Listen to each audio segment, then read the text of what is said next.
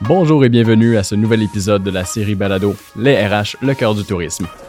Un balado réalisé avec la participation financière du gouvernement du Québec. Je suis Gabriel, directeur général adjoint au Conseil québécois des ressources humaines en tourisme. Je suis Karine, conseillère stratégique au ministère du Tourisme. Et ensemble, nous avons comme mission de vous accompagner dans cette série de six épisodes afin d'explorer des pistes de solutions à l'enjeu numéro un pour l'industrie, à savoir la rareté de main-d'œuvre. Aujourd'hui, nous abordons un sujet en émergence depuis les dernières années, à savoir les pratiques en matière d'équité, diversité et inclusion. Karine, peux-tu nous mettre en contexte? Certainement, Gabriel. On en entend beaucoup parler hein, sur la place publique là, de la diversité puis de l'inclusion. C'est souvent sous l'angle de l'immigration ou encore de l'équité homme-femme. Par contre, c'est tellement plus large que ça. Euh, ça concerne également, entre autres, les personnes en situation de handicap, les personnes judiciarisées. Et euh, c'est sûr que dans l'industrie touristique, la situation de rareté de main-d'œuvre qu'on vit, bien, c'est sûr que ces bassins-là, c'est des clientèles qui sont intéressantes, qu'on aimerait ça pouvoir attirer dans notre industrie. En entreprise, c'est pas seulement de les attirer, c'est aussi de pouvoir bien les former, bien les intégrer, faire en sorte qu'ils restent dans l'entreprise. Donc, ça implique nécessairement certains changements dans les façons de faire ou même un changement de culture. Et ça, les dirigeants en place sont pas toujours habilités pour le faire. Et justement, pour nous aider à démystifier ce thème, nous accueillons aujourd'hui Émilie Ruffin de chez Humance. Émilie est leader en matière de diversité et de l'équité et elle accompagne et conseille des équipes de direction sur le sujet. Émilie, bonjour. Bonjour. Bonjour. J'aimerais d'emblée te, lancer avec euh, une question, à savoir l'EDI. Ça mange quoi en hiver? Excellente question. Qu'est-ce qui se cache derrière ce vilain acronyme EDI Démystifions. EDI, en fait, c'est des choses euh, simples. C'est l'équité, la diversité et l'inclusion. Ou pour faire un peu plus de sens, qu'on fait pour inclure la diversité et atteindre euh, une certaine équité dans les milieux de travail. Fait que la diversité, c'est tout ce qui nous fait qu'on est unique, notre unicité de chaque personne humainement, culturellement, par notre bagage, fait qu'on est tous différents. L'inclusion, c'est on met en place des efforts pour que tout le monde ait sa place autour de la table, tout le monde puisse travailler, vivre avec son plein potentiel et apporter euh, sa voix et ses perspectives. Et l'inclusion de la diversité, c'est le résultat des efforts. Ça peut être des mesures, ça peut être des formations, des stratégies qu'on met en place pour justement que la diversité soit intégrée, qu'il y ait une belle inclusion et que ce soit même célébré. J'irais même, puis tu me diras si je me trompe, mais euh, c'est souvent pris sous l'angle un peu défensif. C'est quoi ta perception par rapport à ça? Euh, la prudence, en fait, c'est vrai, surtout dernièrement, on parle beaucoup de DI euh, en réaction à des situations de crise. Fait que c'est soit on se met dans une position où on fait le strict minimum pour ramasser, limiter les dégâts, ou soit on devient dogmatique en réaction à ce qui se passe. Et dans les deux cas, bah, ça crée autant de dommages que de rien faire ou trop faire ou mal faire. Fait qu'il faut vraiment garder un équilibre dans l'approche se rappeler pourquoi on le fait, de pas se laisser emporter par une espèce de vague de tendance ou de pression. Dans une entreprise où euh, bon, on déciderait d'implanter ça, le DI, ce serait par quoi qu'il faudrait commencer? Mais bonne question déjà, euh, parce que souvent on reste bloqué. Fou, c'est gros, par où on commence C'est délicat, je sais pas trop, je veux pas faire de faux pas. Mais déjà se poser la question pourquoi on veut euh, mettre en place l'inclusion de la diversité, vraiment pourquoi? Pour notre entreprise, pourquoi on veut s'engager? Et aussi euh, où est-ce qu'on est rendu aujourd'hui pour mieux savoir ensuite ce qu'on peut mettre en place et des actions concrètes euh, pour avancer euh, une étape à la fois? Souvent, on dit qu'il peut y avoir un billet dès l'entrevue au moment de la sélection des candidats. Ça, peu importe la raison. Donc, je me demandais si le DI, dans la démarche de réflexion qui est amenée, peut aussi amener des éléments là pour justement pas se bloquer quand on est en recrutement de. Exact. Ben, souvent, ce qui est bien, c'est que ce soit pas seulement soit les grilles dans les embauches ou les façons de recruter, mais c'est vraiment avant de dire ben, tout le monde dans l'entreprise a une approche, comprend ce que c'est l'inclusion de la diversité, pourquoi on veut le faire, qu'on a tous des biais. On a un cerveau humain, fait qu'on a une manière dont on fonctionne, mais fait même moi, j'ai des biais, tout le monde a des biais. Et euh, à partir du moment où on réfléchit, puis on est en action ou réflexion, on est biaisé par rapport à notre culture, notre expérience, euh, notre personnalité. Donc, on a des biais, faut les reconnaître, les connaître et savoir les petits mécanismes pour essayer de limiter les effets ou aussi bien réagir et intervenir quand on en voit euh, dans l'entreprise. Fait que c'est vraiment une question de culture d'entreprise qui après s'imprègne et euh, permet d'évoluer les pratiques en recrutement, en intégration, en communication, dans toutes les pratiques des entreprises, en fait. Justement, par rapport à ces différentes pratiques-là, qu'est-ce que tu dirais que sont les avantages d'être inclusif? Il y en a plein. Déjà, euh, ben, se sentir aligné avec ses valeurs. Si on veut une, une entreprise pardon, avec une culture inclusive, ben, c'est qu'on se sent bien, on a une certaine intégrité, on est cohérent avec nos valeurs, notre ADN, on est fier de l'entreprise dont on est, euh, à laquelle on appartient. On sait que les personnes qui viennent travailler chez nous, ben, il y, a, y a aussi une, une connexion dans les valeurs. Euh, il y a une mobilisation certaine, une, une, fierté même quand on va dans, dans cette approche d'avoir une culture inclusive. Puis je parlerai pas des chiffres, il y a des business cases qui montrent l'efficacité, la pérennité des entreprises. Là, c'est vraiment, euh, on voit des faits dans les entreprises qui ont réalisé des chantiers en EDI. Mais euh, concrètement, ça, ça change la, la portée et euh, le quotidien aussi des personnes qui font euh, l'entreprise. Est-ce que c'est possible d'être trop inclusif? Ben, pas trop, mais euh, comme on l'a dit un peu plus tôt, d'être dogmatique, de tomber dans des raccourcis, euh, des façons de faire qui vont être discriminatoires alors qu'on veut bien faire ou qui coupent aussi toute place à débat, parce que ce qui est important dans l'inclusion de la diversité, c'est d'être ouvert et, et avoir une certaine humilité. On a tous droit à l'erreur. On est humain, encore une fois, on a des biais, on teste, on essaye. Fait que si on veut être trop intense dans notre façon de réagir, ben on va bloquer le, la place à l'innovation, les, les, collaborations, les, les essais, euh, l'évolution des pratiques au quotidien. Laisser le temps au temps, dans le fond aussi. Exact. C'est un cheminement, en fait. Euh, c'est vraiment une transformation culturelle. Fait que c'est vraiment, c'est stratégie d'affaires, c'est des solutions concrètes, mais le, le fil rouge, c'est vraiment une évolution culturelle ça sous-tend quand même une, bonne part, tu en as parlé d'humilité, d'ouverture, de transparence, à la fois sur nous-mêmes, mais aussi sur les autres. Ça, c'est quoi tes conseils à donner à une équipe de direction en matière d'équité et de diversité? Première chose, puis c'est important, là, je le, je le répète pas assez, de se poser vraiment la question pourquoi on veut aller euh, dans cette direction-là, d'être une entreprise plus inclusive?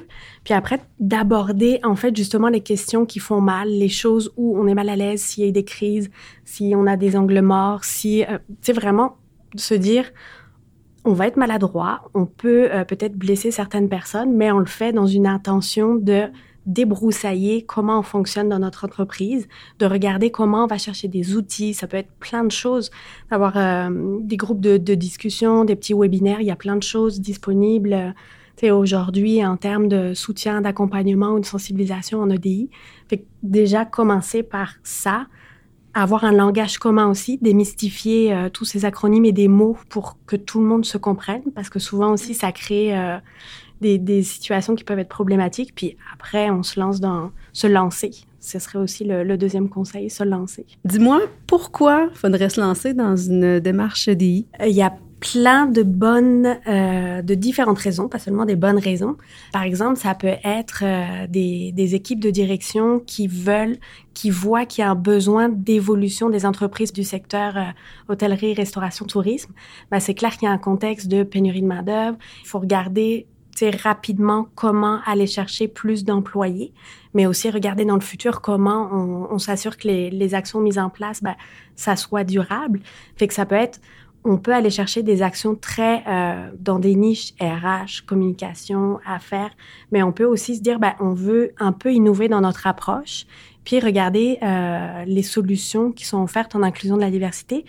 Puis est intéressant, en tout cas moi, ce que je crois foncièrement, c'est que ben, quand on va au travail ou les entreprises, ce qui fait la différence dans l'impact qu'on a auprès de nos partenaires, nos clients ou nos employés, ben, c'est notre ADN, nos valeurs, nos cultures, la manière dont on interagit tous les jours, puis ce qui nous rend fiers. Fait que l'inclusion de la diversité, ça peut être une de ces choses. Une des, je parle beaucoup de posture, mais je pense que c'est une posture puis une perspective qu'on donne à tout ce qu'on fait au quotidien. Euh, fait que ça peut être une des raisons. Euh, qui amène des, des, entreprises à être plus inclusives. Oui, puis de ce que je comprends, euh, tu le mentionnes très bien, c'est que ça transcende la fonction ressources humaines. On peut parler de communication, même à la limite de marketing aussi, j'imagine. On approfondit un peu plus le côté ressources humaines aujourd'hui. Mm -hmm. J'aimerais savoir, as-tu des exemples concrets euh, dans l'industrie touristique d'entreprises qui ont vraiment entrepris une démarche soit de diversité, d'inclusion, ou de, de l'ensemble de l'œuvre et que ça a fonctionné? ben, des exemples euh, concrets dans le secteur de euh, d'entreprises de restauration, ce qui, ce qui a bien fonctionné pour ces entreprises c'est qu'elles sont tout de suite associées à des, des organismes d'inclusion en emploi de personnes immigrées locales et régionales. Et du coup, parce que souvent, on, reste dans notre entreprise et dans nos pratiques, mais il faut regarder l'écosystème, en fait. Et il y a souvent des personnes qui connaissent bien les enjeux, qui connaissent de la main-d'œuvre potentielle, des bassins qu'on n'aurait peut-être même pas envisagés. Fait que c'est intéressant de s'associer à ces personnes-là. Ces deux entreprises, c'est ce qu'elles ont vraiment réussi à bien faire. Puis aussi, comme je le disais tantôt, c'est pas juste à modifier sa façon de recruter. Eux, ils ont vraiment été chercher des formations pour tous leurs employés. C'était des petites équipes, mais c'était important de se dire on est tous prêts, on fait pas juste amener des personnes, mais on s'assure que l'environnement il soit accueillant puis qu'il soit préparé à poser des questions, à être moins mal à l'aise si oups comment je t'appelle. Euh, tu sais, il y a, un, glitch au niveau des relations, des façons de travailler. Bah ok, tu viens peut-être d'un pays différent, les pratiques sont différentes, fait que c'est pas que tu le fais mal, c'est que tu le fais différemment et comment on, on s'accorde en fait dans nos façons de travailler d'accueillir les différentes façons de, travailler et de penser aussi. C'est hyper important, les valeurs, les, les, façons de faire concrètement. Fait s'associer pour le recrutement et l'embauche, puis les façons de faciliter, il y a des papiers, il y a des manières de, de se préparer aux entrevues, de, de comprendre c'est quoi un milieu de travail au Québec aussi, c'est majeur, ou dans cette industrie pour des personnes qui viennent d'autres milieux aussi. Puis célébrer aussi, ce qu'est le fun, c'est qu'ils ont créé plein de d'événements pour célébrer cette nouvelle diversité autour de leur restauration. Fait qu'ils ont réussi à rendre fier tout le monde, même s'il faut mettre des efforts en place, mais durablement, c'est vraiment efficace et agréable pour tous. Et ils ont réussi à le tourner comme un, élément marketing finalement, alors qu'ils pensaient juste réussir à sauver de façon urgente des besoins de main-d'œuvre. L'événement marketing en question, c'était quoi au juste? Euh, en fait, c'était des euh, comme des semaines thématiques au niveau de pas tant des. C'était pas des. Euh, des repas, euh, mettons, euh, culturels de différents pays. C'était plus des façons de travailler les aliments qu'il y avait au Québec. Mmh. Et ça, c'était intéressant parce que des gens qui venaient d'ailleurs, ils n'avaient pas l'habitude forcément de travailler avec ces mêmes aliments. Et c'était juste de voir les différentes façons de je ne sais plus comment il avait appelé, mais la, façon de travailler vraiment les aliments et de faire les, plats et de dresser les assiettes aussi. Fait que c'était vraiment euh, presque artistique. Puis il l'avait lié après avec des événements euh, culturels musicaux. C'est amené sous l'angle un peu de la, curiosité. Là. Ça, ça, vient vraiment bonifier. Puis les gens se disent Ah, ben oui, c'est le fun en plus. Je connaissais pas ça. C'est aussi que ça laisse une vraie place, je trouve aux gens, dans le fond, dans l'entreprise. Mhm. Ce que j'aime bien, c'est que sais, sans rentrer dans, dans une approche de, de, psychologie de comptoir, c'est que on apprend à être plus vulnérable. Tu sais, on met tous un peu notre soute de professionnel quand on va au travail, puis c'est d'apprendre, ben en fait, tu sais, c'est le fun aussi de rester la personne que je suis, d'être fière de mes couleurs, que ça, ça entache à rien, euh, tu sais, que je sois une, une, mère de famille, que je sois une personne migrée, que je sois une femme, que je sois différentes choses qui me définissent, qui font que je sois unique par rapport aux, gens qui sont autour de moi. De laisser vivre au travail, ça ouvre la porte à ce que tout le monde partage et tout le monde amène d'autres choses. Fait que c'est vraiment la place à l'innovation, à une autre couleur dans toutes les, les manières de travail, puis pas juste humainement, aussi dans les façons de travailler, dans le développement des, des opportunités à faire aussi. Donc, je rappelle que nous sommes avec euh, Émilie Ruffin de la firme Humance, euh, leader en inclusion de la diversité et en équité. Demain matin, je veux me lancer là-dedans. Je suis une petite entreprise touristique. On ne parle pas d'une multinationale. Ça, c'est quoi tes deux, trois meilleurs conseils que tu donnerais? Déjà, regarder dans l'écosystème, est-ce qu'il y a des personnes, des modèles, en fait, inspirants? Ou euh, est-ce que j'ai lu quelque chose, j'ai entendu parler de d'experts ou de personnes qui sont passionnées et qui peuvent me soutenir. Fait que déjà, c'est un petit peu savoir aller chercher de, de l'aide et des repères et des outils. Après, c'est essentiel de savoir où est-ce qu'on en est rendu. Puis je reviens à la question de pourquoi on veut y aller, parce que c'est essentiel. Si on se lance dans, un chantier euh, pour l'inclusion de la diversité euh, sans en étant euh, vraiment certain pourquoi on le fait, ça va être complexe comme tous les efforts qu'on met en place dans la vie et dans les entreprises. Fait que ça serait vraiment les, euh, les deux conseils importants. Ben, tu viens d'en nommer un, mais est-ce qu'il y a d'autres pièges à éviter? Ben oui, tu sais, on, on l'a abordé pour le recrutement, par exemple, de juste dire, je vais recruter, par exemple, des personnes qui sont sous-représentées dans mon industrie pour ouvrir les bassins de main-d'œuvre, les élargir, de se dire que juste en, en, intervenant sur cette pratique euh, en ressources humaines, que je vais réussir à changer, à résoudre le problème. Mais c'est vraiment, euh, ben, il faut être sûr que le milieu soit accueillant.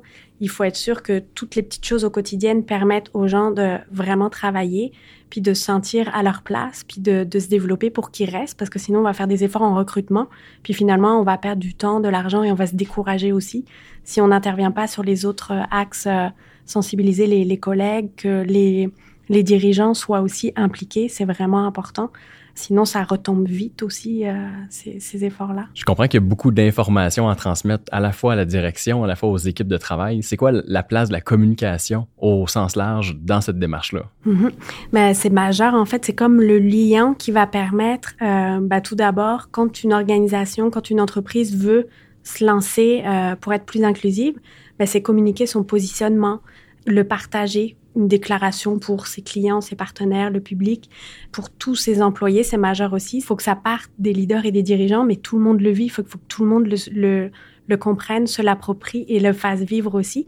En fait, c'est informer déjà le point de départ. Ensuite, c'est sensibiliser parce que c'est des efforts constants par rapport à des événements, au contexte, aux besoins ou euh, au plan de match qui aura été fait pour l'entreprise. Puis aussi pour maintenir la mobilisation parce que ça se fait pas en deux semaines. On va faire une formation, on va faire, on va se positionner puis ça se fait tout seul. Faut vraiment poursuivre les efforts. Fait la communication, ça va permettre de se rappeler ce qu'on est en train de faire, les progressions. C'est hyper important de les, de les mesurer puis de les, euh, de les partager, de les célébrer aussi sur un, un parcours, un cheminement d'évolution culturelle. Fait que la communication, c'est une des clés sur lesquelles se repose le, la transformation pour des cultures plus inclusives. Spontanément, je me pose la question, ça se calcule comment de la progression comme ça? Parce que euh, c'est un peu compliqué. Ben, c'est compliqué, mais on met en place justement à partir d'un diagnostic. En fait, on regarde, il y a, y a, autant le, le, le, volet plus qualitatif de euh, c'est qui nos employés, leurs différentes euh, horizons, euh, expériences, la mosaïque diverse de l'entreprise, mais il y a aussi les actions et les, les initiatives qu'on met en place, et ça, ça se mesure on a comme, euh, comme expert en inclusion de la diversité un, livre de recettes, mais en fait qui est basé, euh, on a un panel d'une centaine d'experts à travers le monde à avoir récolté les, les, bonnes pratiques qui ont fonctionné pour les entreprises et pour les personnes qui les forment, ça c'est vraiment important de le dire. Et du coup, par exemple, il y a une dizaine de catégories, communication, RH, marketing, gestion, compétences des employés. Et là, on peut évaluer ce qui est mis en place. Est-ce qu'on a une politique? Est-ce qu'on en parle sur le site Internet? Est-ce qu'on a des activités culturelles toute l'année? Euh, est-ce qu'on a des groupes d'employés dans lesquels ils peuvent parler de leurs préoccupations? puis des, défis qu'ils rencontrent au travail pour trouver des solutions ensemble et les partager. Ça se mesure très bien. Puis c'est pour ça que c'est important de savoir où est-ce qu'on est, où est-ce qu'on s'en va pour être capable de le mesurer? Hey, on se rend pas compte, mais en fait, depuis deux mois, on a fait tout ça. Et ça nous a permis de d'évoluer euh, par rapport à notre point de départ. Pour changer une culture d'entreprise, là, on calcule combien de temps à peu près? Ça, c'est la, la, question à, à 10 000 dollars. on n'a pas de réponse, en fait, parce que ça dépend tellement des, des entreprises. Est-ce que c'est des petites, des grandes? Euh, Est-ce que le, le cadre de, de, gouvernance ou de fonctionnement est complexe? sais, ça dépend des, des secteurs dans lesquels on est. Est-ce que les leaders et les employés, ils vont vraiment dans le même sens? Est-ce que le contexte dans lesquels ils sont euh, est, est, favorable? Fait que, ça, ça dépend. Euh, on, peut voir des, des, résultats assez rapides au niveau de recrutement embauche pour le, le sujet de discussion d'aujourd'hui. On peut le voir vraiment rapidement. Après, les changements plus long terme, est-ce que les, la main d'œuvre reste en place, se fidélise? Est-ce qu'on voit un impact sur euh, nos clients, nos services, nos partenaires? Ça, ça va, ça va dépendre. Ça peut aller de 2 à 10 ans, mais c'est des effets durables qui peuvent être euh, mesurés assez rapidement. En trois ans, on arrive à, à, suivre des indicateurs intéressants. Puis en quelques mois, au niveau de recrutement et embauche aussi, quand on suit les, les bonnes pratiques. J'aimerais te poser la question qui, qui, qui brûle mes lèvres, là, à savoir, avant le DI, il y avait quelque chose, mais après le DI, on s'en va où? c'est une bonne question. Souvent, je, je dis, euh, j'étais là avant et je serai là après. En fait, c'est un acronyme qui a été mis en place comme un repère pour euh, ben, les personnes qui cherchent comment faire pour améliorer leur culture d'entreprise et leur stratégie d'affaires. Avant, par exemple, euh, moi, mes, mes responsabilités, c'était des relations interculturelles. Euh, maintenant, c'est l'EDI. Euh, par exemple, là, dernièrement, on aime bien l'acronyme, c'est Justice, Équité et Diversité de l'inclusion, c'est JEDI. Fait qu'on est des porteurs JEDI euh, de la pratique euh, pour rendre les, organisations plus inclusives. Est-ce que tu penses que l'EDI, dans 5, dans 10 ans, avec la rareté de main-d'œuvre, ça va devenir automatique, ça, va faire partie des ressources humaines? Mais oui, c'est une bonne question. En fait, on le voit dans différentes pratiques. Par exemple, euh, pendant longtemps, on parlait de santé et sécurité en milieu de travail. Puis c'était un peu le, pas des approches euh, comparables, mais dans, dans l'apport et dans le, le calcul euh, effort-bénéfice des entreprises. Pendant longtemps, c'était mis de côté comme un plus. Nous, on a encore vu, nous étant les, les, les chantiers en, en EDI, comme la cerise sur le Sunday ou la roche dans le soulier. Et euh, en fait, je reviens à l'idée de santé et sécurité en milieu de travail. Pendant longtemps, c'était la même place dans les stratégies RH. Puis aujourd'hui, c'est un incontournable. Fait qu'on on peut vraiment le voir au fur et à mesure des, euh, des réussites, euh, de partager les, bonnes pratiques et, euh, et, les retombées. Ça va devenir un incontournable, j'espère, pour les entreprises de demain. Émilie, de ce que je comprends de notre entretien, cette grande thématique-là qui est l'EDI, on peut la comparer à un éléphant à manger, peut-être à petite bouchée. On n'a pas besoin de devenir inclusif auprès de tout, auprès de tout le monde demain matin. Excellente question, euh, d'autant plus qu'on s'adresse aux actrices, aux acteurs de, du secteur euh, hôtellerie, restauration et tourisme. Euh, c'est comme un peu une aventure touristique où on se dit waouh, c'est un gros morceau, par où je commence, il y a vraiment plein de choses à, à coordonner et à gérer. Mais en fait, on y va une étape à la fois. Euh, puis vaut mieux euh, aussi bien gérer ses attentes. on va pas tout changer du jour au lendemain, c'est vraiment comme un, un cheminement où c'est une étape à la fois. On progresse, c'est une évolution culturelle. Ça se fait pas du jour au lendemain. Une évolution tout court, ça se fait pas du jour au lendemain non plus. Fait que euh, lançons-nous et une étape à la fois. Merci beaucoup, Émilie. Mais merci à vous. Donc, je rappelle que tu travailles chez Humance et que tu es leader en matière de diversité, d'inclusion et d'équité. Merci également, Karine. Merci, Gabriel. Merci aussi à contenubalado.com pour la réalisation. Pour approfondir la thématique d'aujourd'hui, je vous invite à écouter ou à réécouter notre dernier webinaire. C'est vraiment un beau complément pour outiller les dirigeants. Pour tous les détails, cqrht.qc.ca.